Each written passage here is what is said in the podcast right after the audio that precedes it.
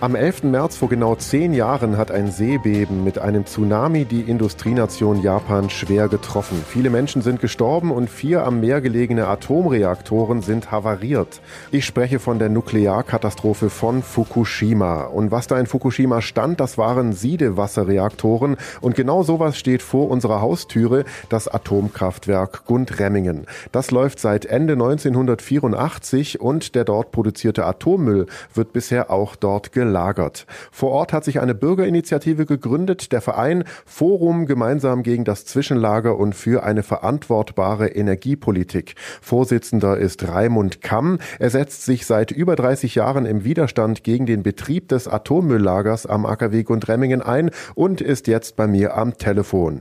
Herr Kamm, schön, dass Sie sich die Zeit nehmen. Das Problem mit der Atomkraft ist ja jetzt nicht mehr so präsent. Zehn Jahre nach Fukushima oder noch weiter zurück, bald 35 Jahre nach Tschernobyl. Tschernobyl redet man dann nicht mehr so oft oder so viel drüber. Grundsätzlich ist das aber noch immer ein wichtiges Thema. Wie gehen wir damit um und wie wollen wir in Zukunft sauber Energie gewinnen? Deshalb jetzt erstmal die Frage an Sie. Haben wir aus diesen Nuklearkatastrophen denn überhaupt was gelernt? Wir haben in Deutschland die Energiewende leider nicht schnell genug vorangebracht. Das haben wir nicht gelernt.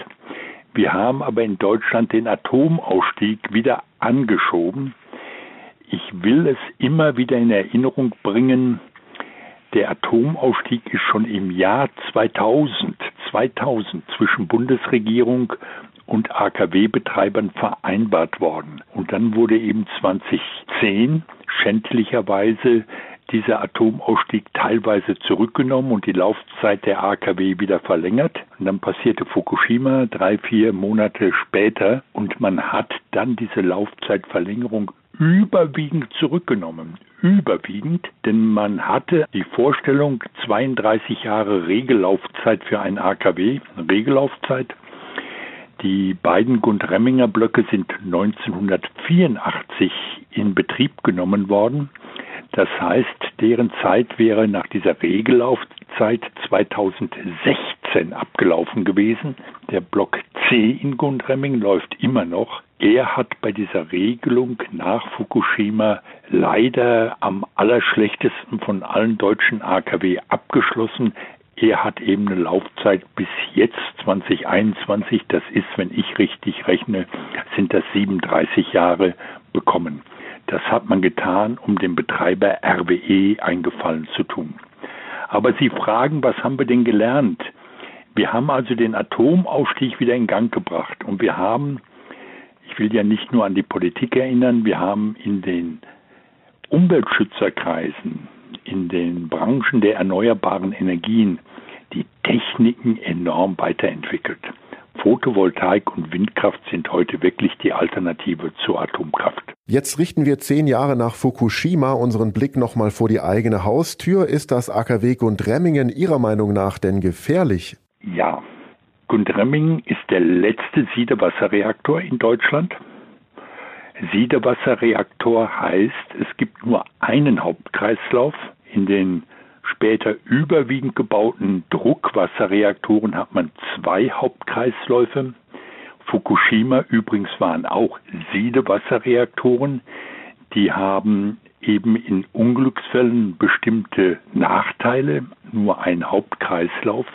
Und ein zweiter Nachteil, den hat man in Fukushima schmerzlich dann gespürt, das sogenannte Abklingbecken, wo die im Reaktor verbrauchten Spaltelemente reingelagert werden, das wird nicht durch den Sicherheitsbehälter geschützt. Das klingt jetzt sehr technisch, heißt aber, es ist weniger geschützt als in den Druckwasserreaktoren. Und das ist ein zusätzliches Sicherheitsproblem. Also insofern eindeutiges Ja, der noch laufende Block in Gundremmingen ist gefährlich. Jetzt wird in Gundremmingen ja neben Energie auch laufend Atommüll produziert. Der wird dann in sogenannten Kastoren aufbewahrt. Sie haben an anderer Stelle mal erklärt, dass wenn so ein Kastor, also so eine gelbe Tonne zum Beispiel hier im Studio stehen würde, dass ein einzelner Tropfen aus diesem Kastor schon reichen würde, um alle Menschen in der unmittelbaren Nähe sofort umzubringen. Können Sie das nochmal wiederholen oder auch so bestätigen? Das ist leider so. Das sprengt auch unser menschliches Vorstellungsvermögen. Uran strahlt. Aber wenn ich das Uran im AKW spalte, dann geht die Strahlung um über eine Milliarde, nicht Millionen, um über eine Milliarde nach oben. Und das führt zu dieser extremen Strahlung. Wenn wirklich ein Tropfen in ihrem Studio wäre, dann wären die Menschen, die würden nicht an Krebs sterben, sondern sie würden durch die direkte Strahlung, die von diesem Tropfen ausgeht, würden die Menschen Strahlenkrankheit kriegen. Strahlenkrankheit heißt konkret, die Strahlung zerstört unsere menschlichen Zellen es gibt Blutungen nach innen wie auch teilweise nach außen und die Menschen würden innerhalb weniger Tage an dieser Strahlung sterben, so wie man das ich mache den Vergleich nur selten, aber wie man das nach Atombombenabwürfen auch erlebt hat, dass die Menschen durch die Strahlung getötet wurden.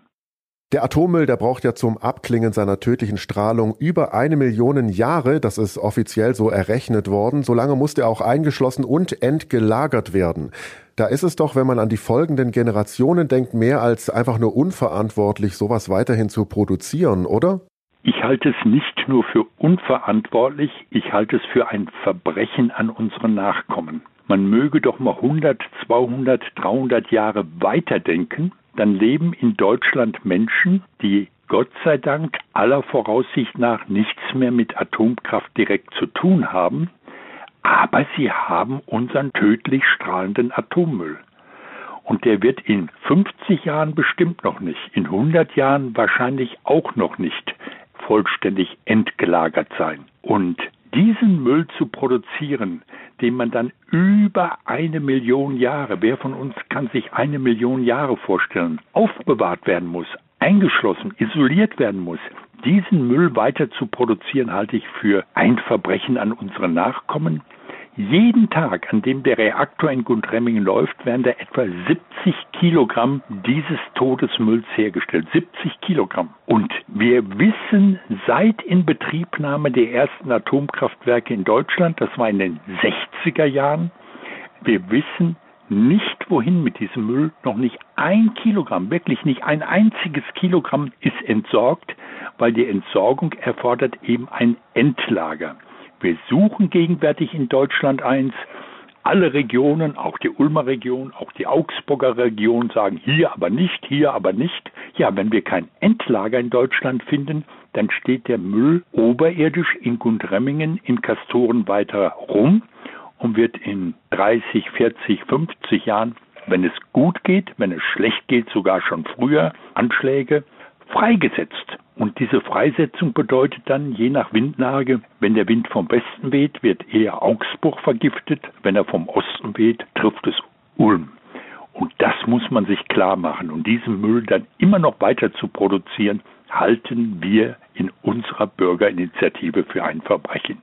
Kann man das AKW Gundremmingen denn überhaupt einfach so abschalten? Wie sehen Sie das? Wo würden wir dann den Strom kriegen, den wir auch brauchen und täglich nutzen? Wir können Gundremming in den nächsten zehn Minuten komplett abschalten. Und das würde auch Sinn ergeben. Zehn Minuten sage ich jetzt provokant. Es geht innerhalb von Sekunden. Im Notfall muss ja ein AKW mit einer Notabschaltung innerhalb von Sekunden abgeschaltet werden können. Und das halte ich für richtig, es sofort stillzulegen, weil wir wissen nicht, wohin mit dem täglich 70 Kilogramm, die dort produziert werden. Die Gefahren sind größer, solange das AKW noch läuft. Und die Stromversorgung, das ist ein wichtiges Thema. Ich engagiere mich seit 20 Jahren für Photovoltaik, für Windkraft. Das sind die zwei Arbeitspferde, mit denen wir unsere Stromversorgung ohne Atomkraft und zukünftig auch ohne Kohlekraft und dann später auch ohne Erdgas hinkriegen können. Können wir tatsächlich. Wir haben dort große technische Fortschritte erreicht. Um das mal an einem Ulmer Beispiel zu illustrieren, wenn Sie oben in Seligweiler an der Autobahn sind, da steht eine Windkraftanlage, die wurde etwa 2004, 2005 in Betrieb genommen. Die macht im Jahr etwa drei Millionen Kilowattstunden Strom. Drei Millionen. Wenn Sie heute dort oben eine moderne neue Anlage hinbauen würden, die wäre höher und hätte längere Flügel. Höher, oben ist mehr Wind, längere Flügel, sie kann mehr Wind einfangen. Die Anlage hätte dann, würde dann über 10 Millionen Kilowattstunden erzeugen. Statt 3 Millionen über 10 Millionen.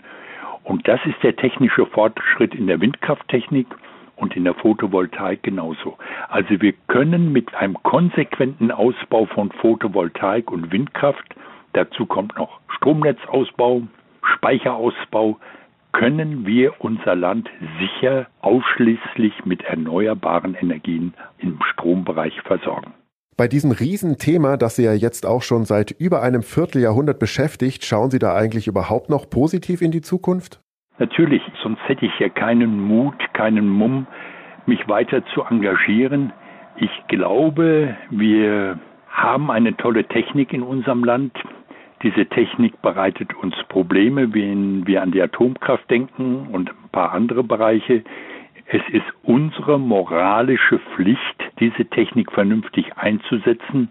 Und wir haben, das kann ich jeder, jede Minute vorrechnen, wir haben mittlerweile alle Techniken beieinander, um uns komplett sauber mit Strom zu versorgen und sogar bei einem steigenden Stromverbrauch Elektromobilität, elektrische Wärmepumpen, Industrieprozesse werden von Gas auf Strom, von Öl auf Strom umgestellt werden. Und deswegen wird der Stromverbrauch, das musste ich in den letzten Jahren einsehen, wird der Stromverbrauch nicht sinken, sondern steigen. Das können wir mit den gut entwickelten sogenannten alternativen Energien bewerkstelligen. Dann schauen wir mal grundsätzlich alle positiv nach vorne. In diesem Sinne ganz herzlichen Dank für Ihre Zeit, Herr Kamm. Das war Raimund Kamm, Vorsitzender des Vereins Forum, gemeinsam gegen das Zwischenlager und für eine verantwortbare Energiepolitik zum Thema zehn Jahre Fukushima mit Blick auf das AKW Gundremmingen. Ich bin Paulo Percoco. Vielen Dank fürs Zuhören. Bis zum nächsten Mal. Gern geschehen, Herr Percoco. Donau 3 FM. Einfach gut informiert.